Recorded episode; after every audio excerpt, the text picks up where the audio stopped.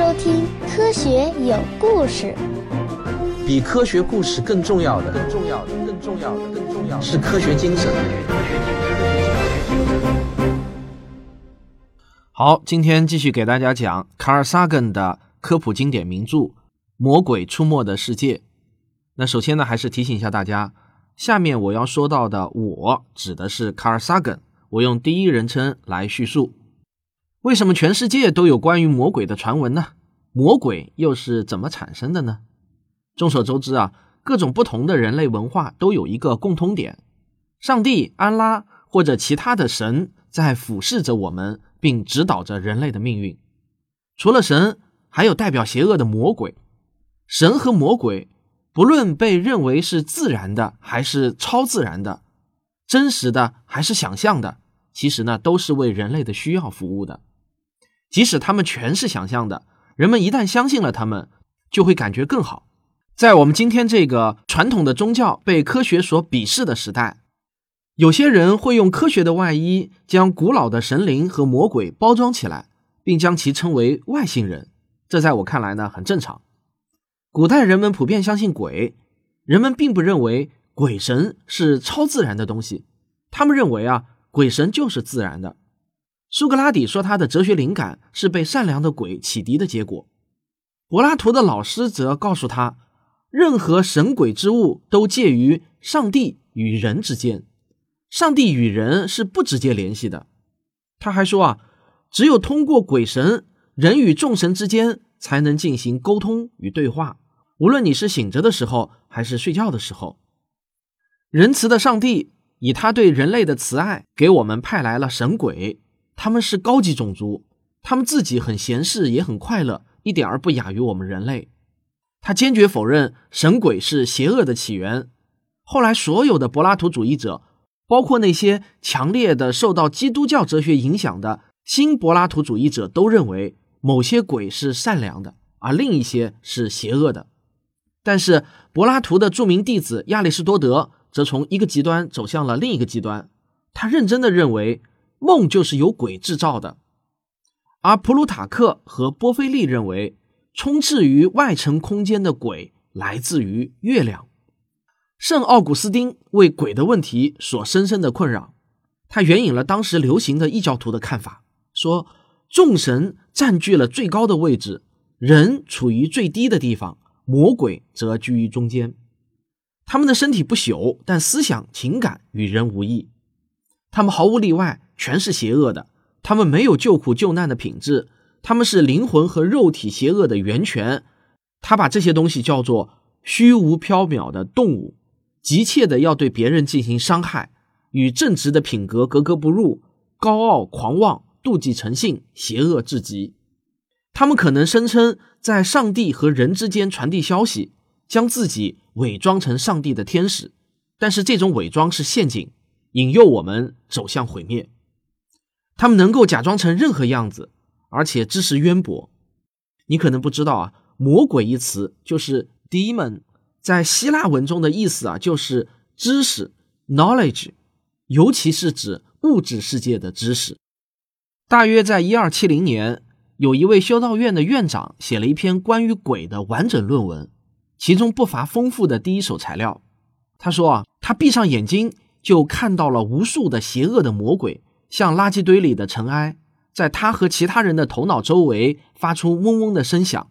尽管理性主义者、波斯人、犹太人、基督教徒，还有穆斯林的思潮一波接一波的涌现，尽管有革命的社会、政治、哲学思想不断的煽动，但是这些魔鬼的存在和主要特点，甚至连魔鬼的名字也都一直保持不变。圣奥古斯丁认为。女巫是被禁止的性交合的产物，一直到中世纪，几乎所有的人都相信这种传说。魔鬼被叫做妖怪或下凡天使，用妖魔的手段勾引女人者则被称为梦淫妖，勾引男人者呢则被称为女梦淫妖。十五世纪的一位编年史家写道：“修女们第二天醒来，发现他们自己被玷污了。”而在古代中国啊，也有类似的记载，但是呢，是在闺房里，而不是在女修道院中。从古代到中世纪后期，魔鬼的客观真实性几乎是毫无意义的。在我所发现的很少的事例中，甚至暗示魔鬼是内在的产物，它产生于我们的思想。曾经有人问教父波门，魔鬼是怎样同我们争斗的？这位波门教父就反问道：“魔鬼同你争斗吗？我们自己的意志变成魔鬼，正是这些魔鬼攻击我们的。”教皇英诺森八世在一四八四年的一份通谕中表明：“我们听说两性成员都不回避他们曾同邪恶的天使梦萦妖发生过关系。梦萦妖运用他们的魔力、咒语、迷人的妖法和魔术似的手法。”窒息和扼杀使得女性不能出生，以及产生许多其他灾难。正是由于这个通谕啊，在整个欧洲开始出现了有组织的对大量的女巫进行迫害、拷打和处决。他们被认为犯有用不道德的行为扰乱未察觉的世界罪。尽管在通谕中用其特有的语言不偏不倚地使用了“两性成员”这个词。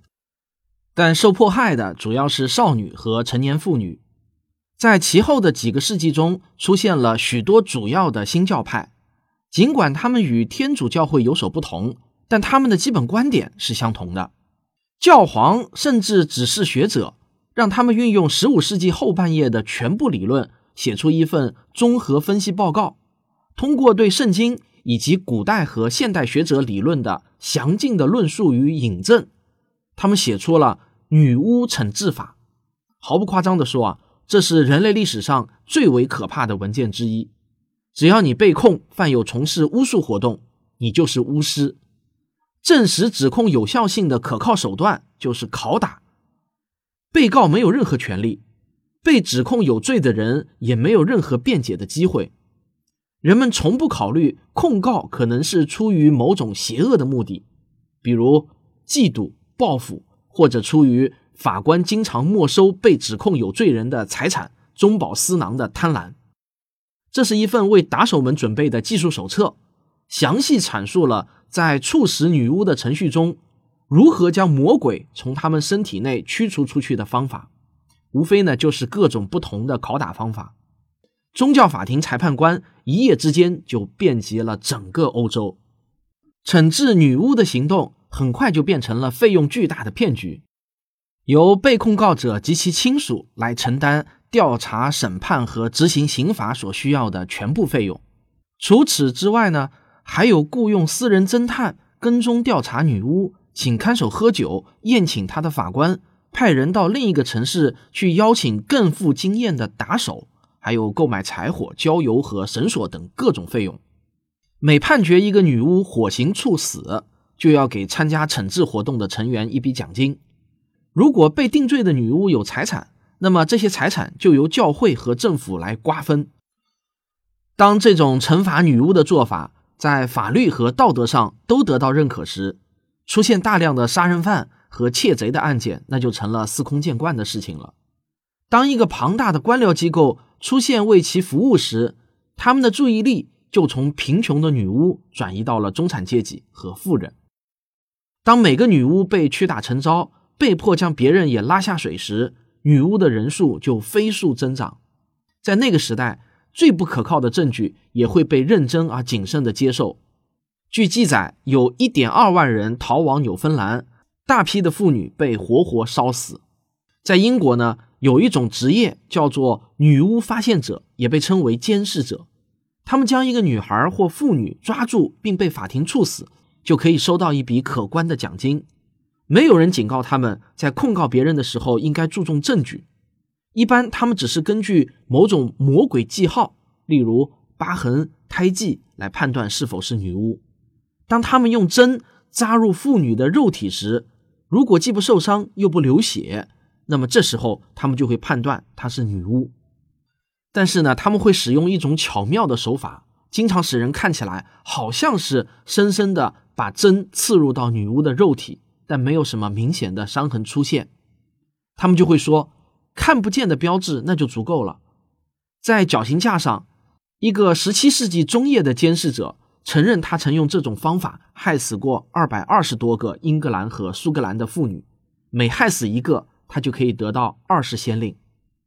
在女巫审判中，假如丈夫证明妻子作案的时候正睡在自己的身旁，大主教就会耐心的解释说，那时这个丈夫怀中搂抱的不是他的妻子，而是魔鬼。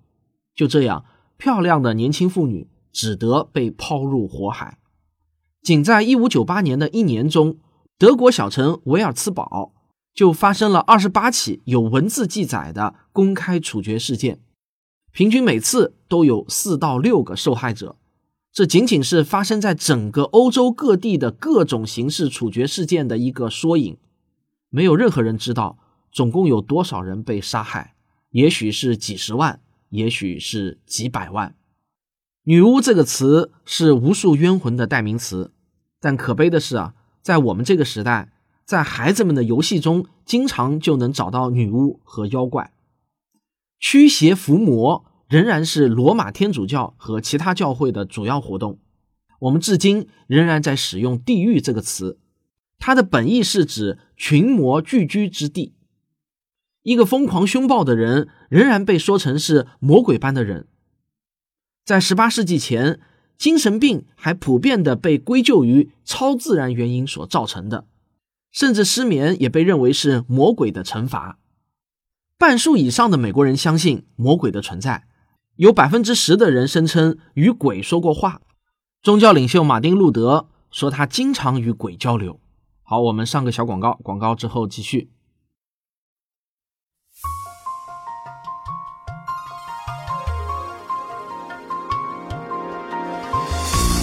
我最受读者欢迎的科普书《时间的形状》现在有了视频版本，真的是良心制作。强烈推荐您到科学声音的微信小程序中来看看。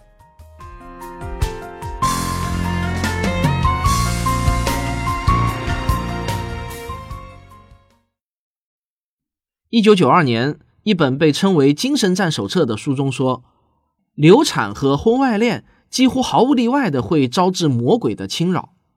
摇滚乐不是偶然产生的，而是魔鬼撒旦。精心控制人类头脑的计划产生的结果。有时，你爱的人被魔鬼缠身而毫无察觉。魔鬼崇拜至今仍然是许多虔诚信仰的重要组成部分。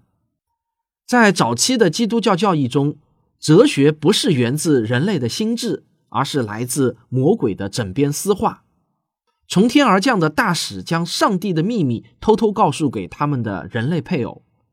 具有同样内容的传说。也在世界各国的文化中广泛流传。与梦萦妖类似的魔鬼，还有阿拉伯的神灵、希腊的森林之神、印度的妖魔、萨摩亚专门与人做爱的鬼、凯尔特鬼和许多其他各种各样的鬼。在魔鬼猖獗的时代，人们很容易将他们害怕或仇恨的人形容为魔鬼。有时，整个民族，比如匈奴人和塞浦路斯人。都被他们的敌人咒骂为魔鬼繁殖的后代。在古代伊朗文化和许多其他文化中，男人夜晚遗精也被认为是女淫魔引诱的结果。戴维·赫福德在他1982年出版的名为《来自夜晚的恐怖：冒号对历来遭超自然袭击的经历的研究》一书中，就描述了一位三十多岁、受过大学教育的、正在创业的青年人的回忆。他回忆说。当他还是一个十几岁的孩子的时候，有一年夏天，与他姑姑住在一起。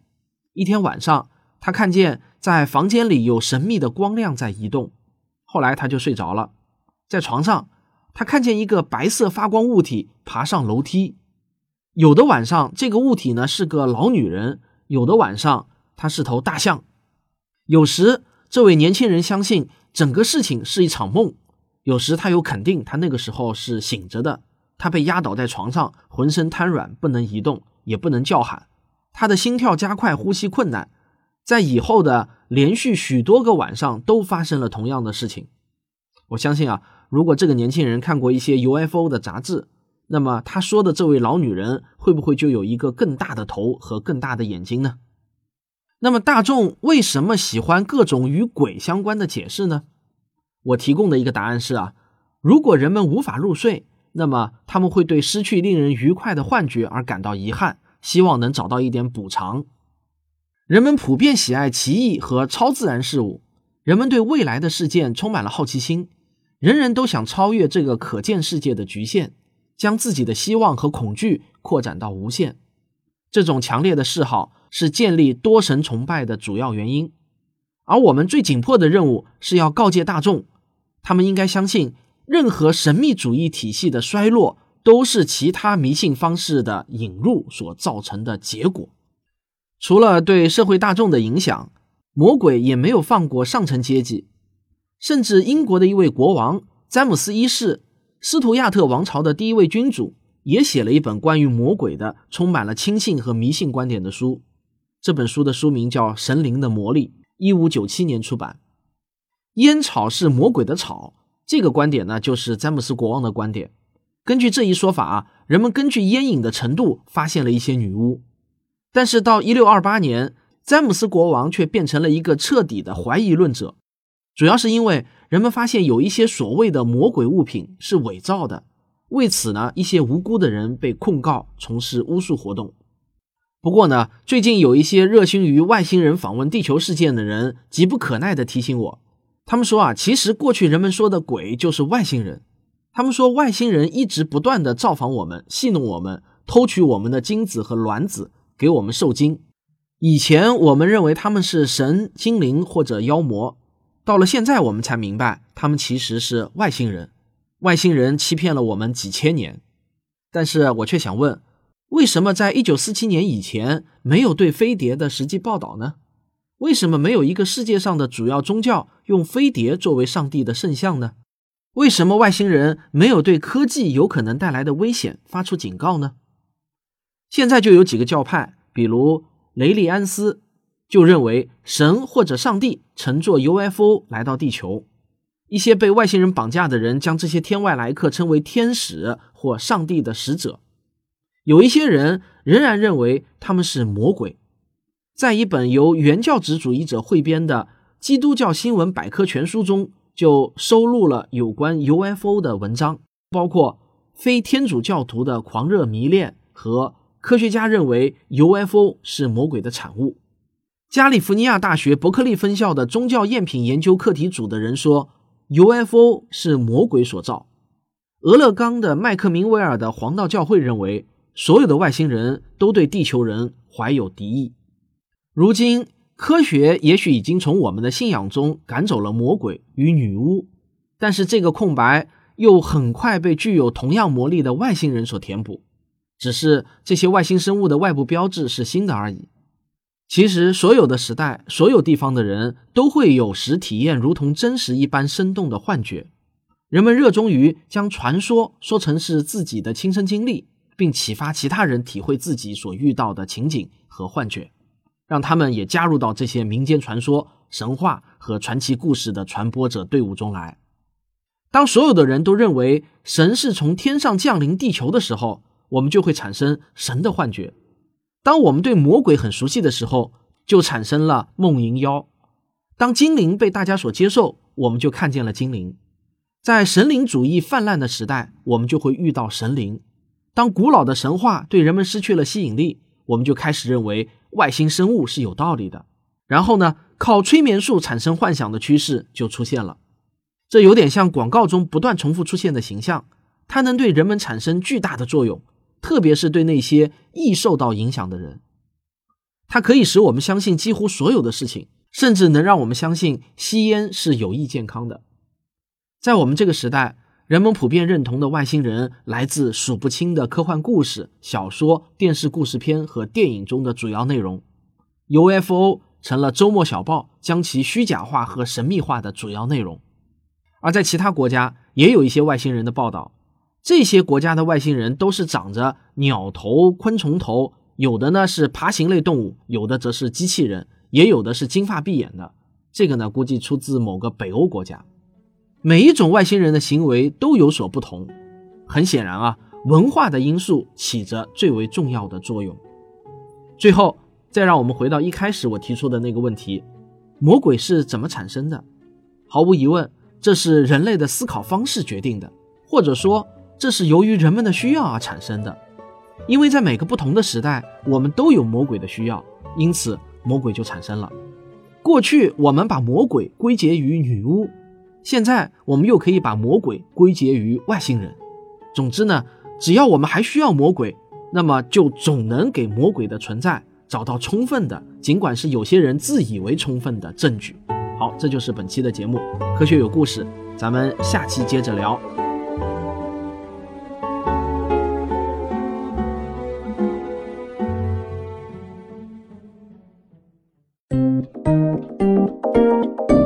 科学声音。二十四周新媒体科普创作训练营的招生简章，上周呢已经在我科学有故事的微信公号中发布了。如果你还没有看到的话呢，可以在历史消息中找一下。这个我说句实话啊，光是我公布的这份详细的课时表都有不少的干货。如果你自学的话，也可以清晰的看到我认为最佳的一个自学路径和方法。上周这份招生简章一公布呢，二十个名额就几乎是爆满了。还有一位来自上海的小学六年级的学生来报名，这个真的是让我感慨啊，后生可畏。总之呢，这一期我只招收二十名学员，我会择合适录取。那可能大家也听到了，最近一段时间呢，我们正在狂推这个科学声音制作的，在微信小程序中播放的各种科普视频课程。但说句实话啊。我们显然是乐观估计了销量。说实话呢，我是真的有点不太明白，那么好的视频课程啊，价格也就是一个外卖钱，为什么就那么难卖呢？到底是我们的内容不行呢，还是只是因为我们不会写推销文案，还是有什么其他的原因？这个我每次说到收费的事情啊，就总会有一些奇奇怪怪的人，不知道出于什么样的心态，似乎呢他是活在一个想象中的社会的人。会跳出来啊，说一些奇奇怪怪的话，什么打着科普的旗号挣钱之类的。